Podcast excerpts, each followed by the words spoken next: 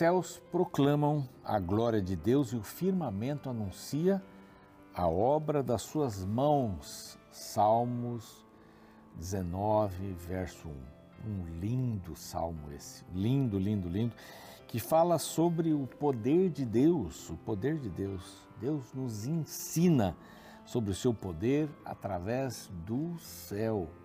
E eu tenho em minhas mãos aqui essa revista Esperança, Novo Tempo, não é? Na versão Superlupa. E aqui a gente pode aprender uma porção de coisas.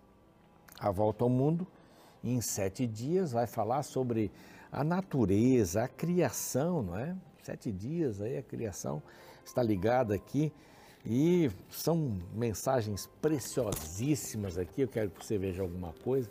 São mensagens lindas, preciosas, que você vai aprender vai através delas aprender a respeito do amor de Deus eh, via a sua criação, é? os sete dias, os seis de criação e o sétimo dia de descanso. Eu quero fazer um convite para você pedir esta revista através desse WhatsApp que vai aparecer aqui. É bem simples, anota aí o WhatsApp, não é? Anota, já inscreve, faz aí nos seus, seus contatos, já coloca aí direitinho manda uma mensagem para cá dizendo eu quero fazer é, o, esse curso. É um, é um manual, manual não, é um, é um guia aqui para você poder estudar a Bíblia através é, da revista Esperança da Novo Tempo, tá bem? Superlupa é uma revista indicada para crianças, para jovenzinhos, né? Tem quadrinhos aqui, tem uma porção de coisas para fazer e as lições são lindas sobre a criação peça a revista agora mesmo, você vai receber aí pelo, pelo correio, vai ser bem, bem legal. Tá?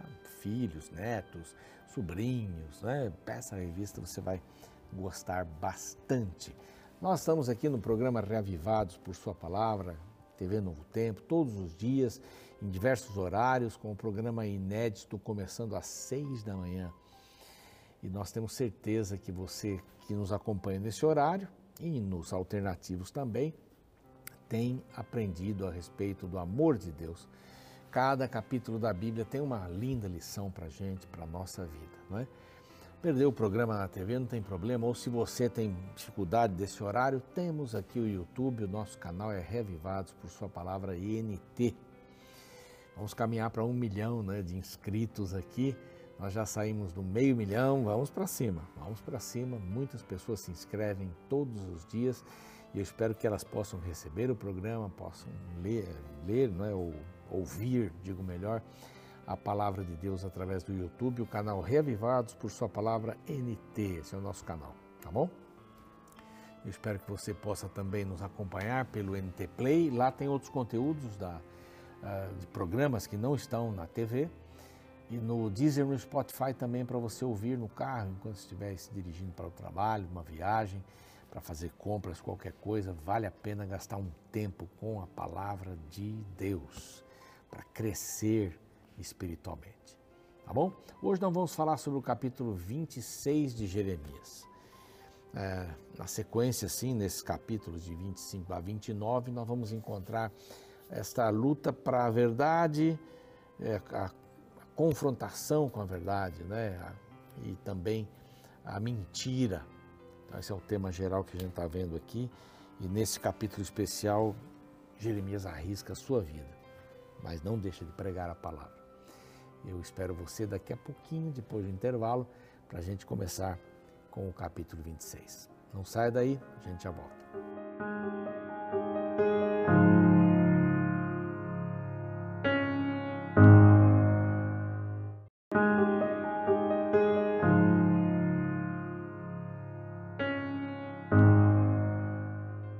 Muito bem, nós estamos de volta aqui com o programa Reavivados por Sua Palavra, TV Novo Tempo, YouTube, o canal é Reavivados por Sua Palavra NT e estamos estudando Jeremias e hoje vamos para o capítulo 26. Você já foi assim condenado, já foi é, perseguido por dizer a verdade? Alguém já lhe disse assim: olha, quando for falar esse assunto, não conta isso, conta assim, né? dá uma outra versão, né, para isso que, isso que aconteceu, aí, a situação. Bom, muitas pessoas pedem isso, não é? Olha, diga que eu estava doente se alguém ligar, né? diga que eu não estou, sei lá, tanta coisa. Mas você já, já foi prejudicado por falar a verdade? Falar a mentira parece que a gente tem, eh, tem essa consciência de que em algum momento vão pegar a gente, né? E alguns se esquecem disso. Lá na frente vão descobrir que é mentira. Mas você já foi perseguido por falar a verdade? É bem triste isso, né? Você fala a verdade e aí é perseguido. Né? Você tem uma condição, tem uma decisão, mas é, é perseguido pela decisão positiva, bonita que você está tomando. Justamente foi o que aconteceu com Jeremias, aqui no capítulo 26. Há 23 anos ele já está pregando o Evangelho, vai pregar mais, vai, o Evangelho, a, a palavra de Deus, e vai pregar mais 17 anos. Uma expressão que aparece muito aqui no livro de Jeremias é assim falou o Senhor, o Senhor me disse. É, ele é fundamental, essa expressão é fundamental para confirmar que a palavra é de Deus. Como o pastor Nemuel gostava de dizer, né? Um abraço para esse meu amigo. A, a voz é nossa, mas a palavra é de Deus, né? É uma frase muito significativa essa daí. E Jeremias sabia disso. Então ele sempre pontuava: essa é a palavra de Deus. É como se você estivesse roubando a, a produção intelectual, né? Você está fazendo lá um artigo, está escrevendo, fala alguma coisa, mas não dá a fonte, né? Parece que é sua. Aquela mensagem é sua, eu que inventei isso. É sempre bom a gente dizer, olha, isso foi tirado de um comentário, assim, assim. Bom, ele arrisca a sua vida por falar a verdade. E esse é o contexto do capítulo, é, do capítulo 26. Quatro coisas acontecem aí do 25 até o, o 29, e esta é a segunda. Né? Ontem nós vimos Jeremias é, conta um segredo, né? 70 anos, e ele fala que tanto Judá vai ser destruída se não ouvir, a, não se arrepender, né? É, Deus vai, vai usar, né? dessa, das nações para que ela possa ser punida, é, disciplinada, é, bem como as nações que fizerem isso, que perturbaram Israel a vida inteira. Porque o grande objetivo de Satanás naquela época era não deixar o Messias nascer. Se eu destruo a nação, o Messias não nasce e eu reino no mundo. Hoje, o diabo mudou um pouco essa estratégia, é, só o local, né?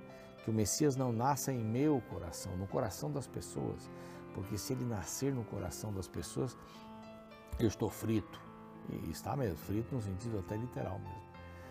É, esse, esse é o trabalho dele, não deixar as pessoas abrirem o coração para que Jesus nasça ali. Esse era o trabalho dele ali, é o trabalho dele hoje também.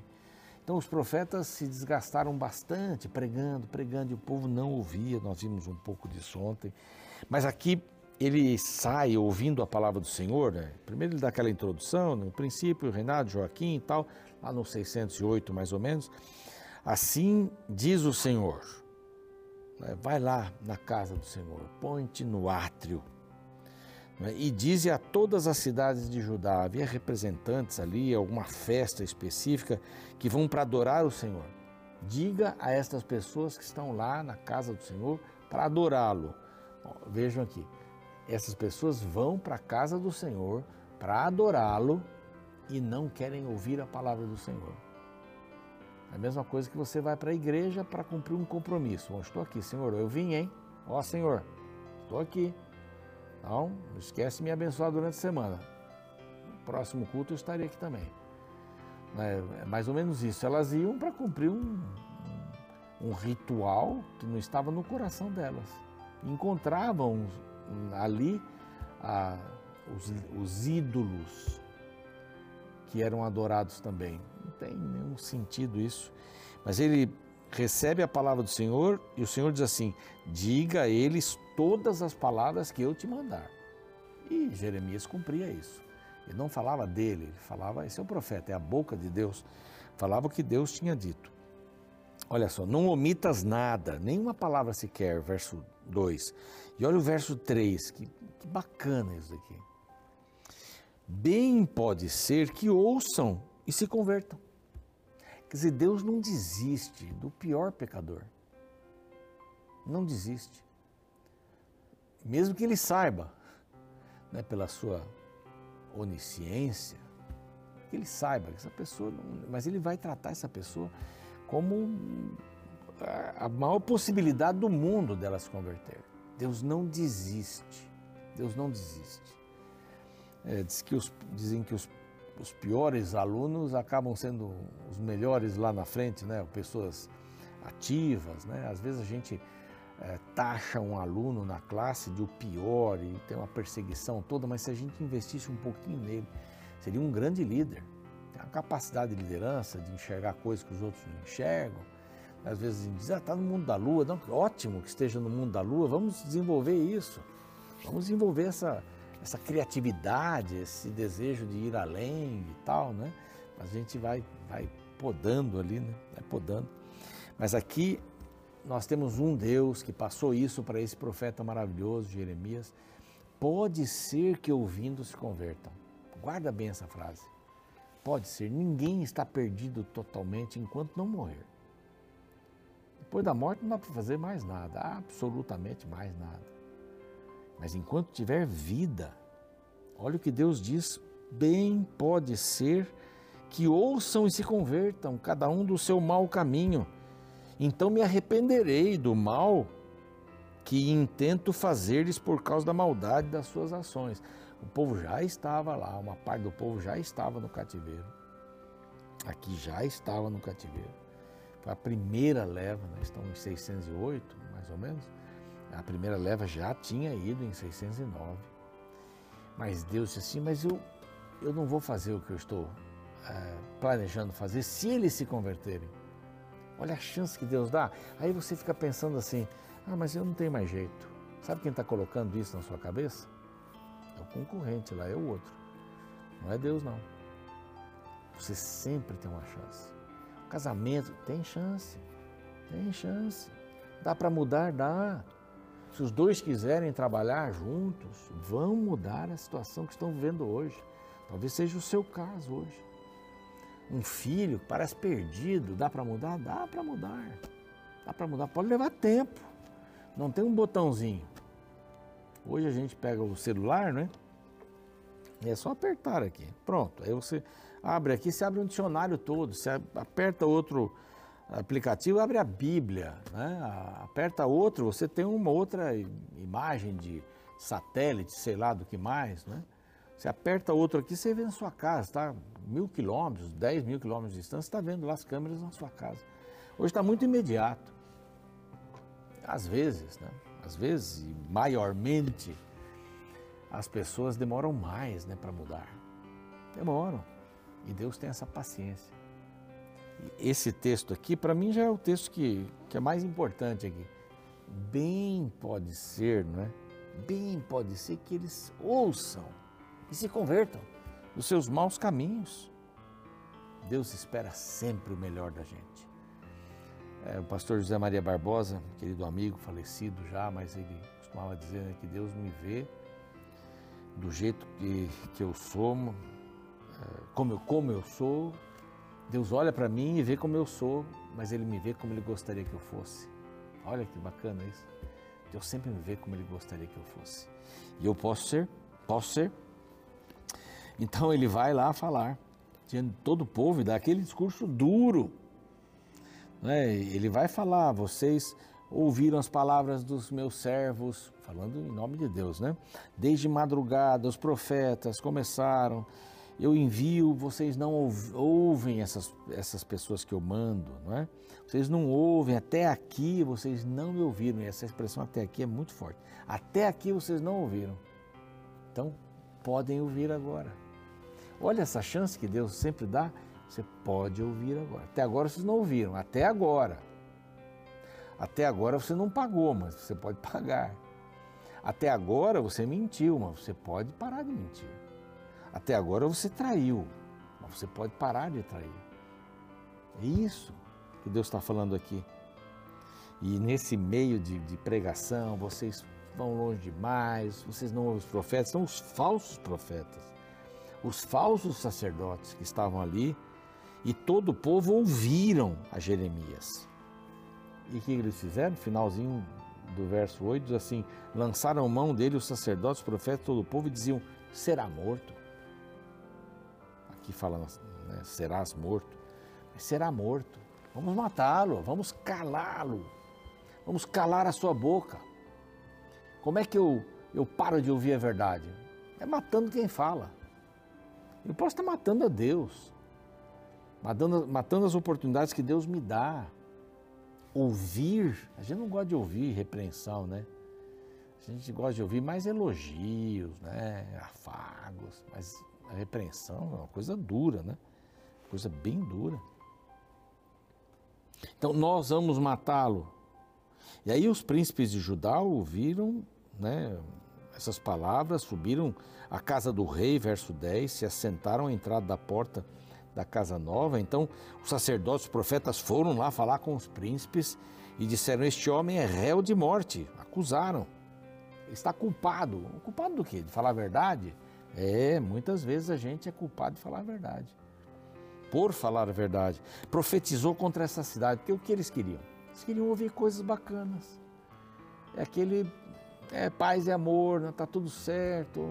Olha, não, tudo, tá tudo bem, tipo Papai Noel, né? Você foi bonzinho esse ano? É, não muito. Mas no ano que vem vai ser bonzinho? Ah, então toma uma balinha. É isso que faz o Papai Noel. Deus não é um Papai Noel. É? As consequências das nossas ações estão aí e vão ser cumpridas. E ele disse isso. Jeremias pregou isso, pregou a palavra de Deus. Vocês vão ser destruídos. Vocês, vão ser, vocês não ouvem a palavra de Deus. E os profetas ali ficaram chateados. Esses falsos profetas, sacerdotes, este homem é réu, porque profetizou contra essa cidade, como vistes com os vossos próprios ouvidos. Se levantaram e foram lá diante dos príncipes. Então falou Jeremias: Bom, o Senhor me enviou a profetizar, verso 12, contra esta casa e contra essa cidade. Ele não estava só falando contra a cidade, estava falando contra o templo também, que ia ser destruído. Agora, pois, emendai os vossos caminhos, vossas ações, e ouvi a voz do Senhor. O Senhor vosso Deus, né? Olha, então se arrependerá o Senhor do mal. É isso que o Senhor está dizendo. Se vocês se converterem, não vai acontecer tudo isso que ele está falando, porque está acontecendo porque vocês não se arrependem. Vocês não ouvem a palavra do Senhor. Está aqui a palavra do Senhor e vocês não ouvem. Aí ele diz assim: bom, Estou na mão de vocês, se quiserem me matar, verso 15, vocês vão trazer sangue inocente. Então os príncipes disseram: Este homem não é réu de morte, verso 16. Porque em nome do Senhor nosso Deus nos falou. Os anciãos ficaram bravos, é? os sacerdotes, mas alguns anciãos começaram a citar exemplos. Espera aí, vamos ver aqui que há um precedente. Miqueias falou no tempo de Ezequias. Falou, e foi duro. Falou que, falou que Sião seria lavrada como um campo, Jerusalém se tornará montão e montes do templo. Mataram-no por acaso? Não, o rei Ezequias não o matou. Aí conta de Urias, um pouquinho diferente. Urias falou também o que o Senhor queria. Aí o rei Joaquim mandou matá-lo. Foi diferente. Ele fugiu para o Egito. Ele mandou lá uns homens para matá-lo trazê-lo e matá-lo. O verso 24 termina como um, assim, uma coisa gostosa, porém a influência de Aicão, sabe o que é Aicão? Dádivas de Deus. É, é, isso, o nome não é, não é, não tem significado, mas a, a situação, a atitude de Aicão é, são aquelas dádivas de Deus gostosas que a gente recebe. Protegeu Jeremias para que não o entregasse nas mãos do povo para ser morto. Porque os líderes incitavam, incitavam. E Deus cuidou do seu servo. Não é maravilhoso isso? Não tenha medo de falar a verdade, de ficar do lado da verdade. Não tenha medo. É muito melhor falar a verdade. Você tem que dar menos explicações, mesmo seja uma coisa ruim. Mesmo seja uma coisa ruim. Mesmo que você tome a multa. Não importa. Fale a verdade. consciência vai agradecer. E isso vai ser importante para você entender a função de Deus na sua vida. Deus da verdade ajuda você a falar a verdade e viver a verdade. Vamos orar? Somos agradecidos, Pai, pela tua palavra. Somos agradecidos pela verdade que está é, contida ali. A palavra é a verdade. Nós gostaríamos de viver em cima dela. Não tenhamos medo. Que Jeremias nos inspire e que sejamos esses aicãos da vida para proteger aqueles que precisam ser protegidos. E se formos perseguidos, que esperemos essa dádiva gostosa do Senhor. Talvez a perseguição não vai cessar, mas o Senhor vai estar com a gente e vai nos dar alívio e paz, que é o mais importante nessa vida, diante das vicissitudes, dos males. Que esta paz nos acompanhe hoje e sempre. Em nome de Cristo. Amém. Muito bem, o programa segue, a gente fica por aqui e amanhã voltamos com o capítulo 27 de Jeremias.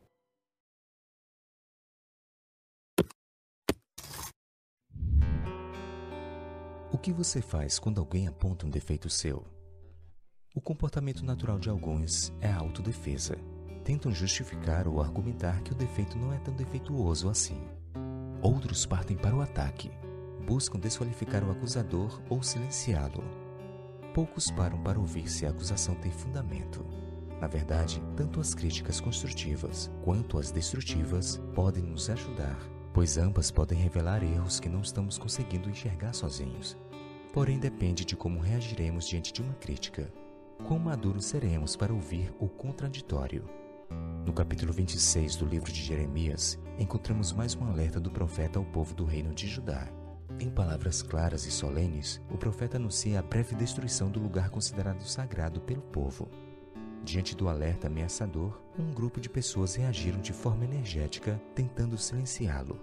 A partir do verso 8, lemos: Tendo Jeremias acabado de falar tudo quanto o Senhor lhe havia ordenado que dissesse a todo o povo, lançaram mão deles os sacerdotes, os profetas e todo o povo, dizendo: Serás morto, por que profetizas em nome do Senhor, dizendo: Será como Siló esta casa e esta cidade, desolada e sem habitantes? E ajuntou-se todo o povo contra Jeremias na casa do Senhor. Interessante como que o texto bíblico revela que as pessoas se revoltaram contra a mensagem de Jeremias por ela ter um tom negativo.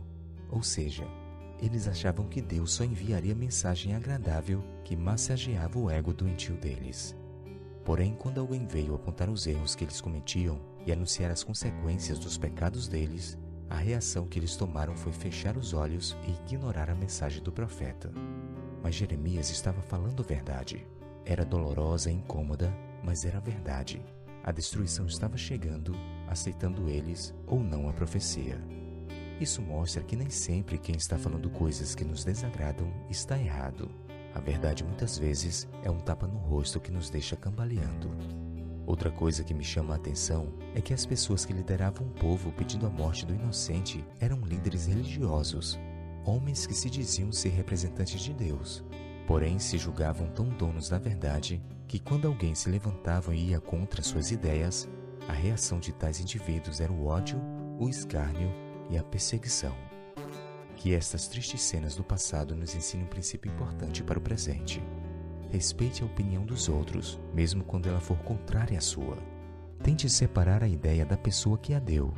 Ao invés de se fechar para as críticas, se abra para a possibilidade de que você possa ter algo a melhorar e de que seus críticos, por mais agressivos que sejam, possam estar mostrando algo que precisa ser trabalhado em sua vida.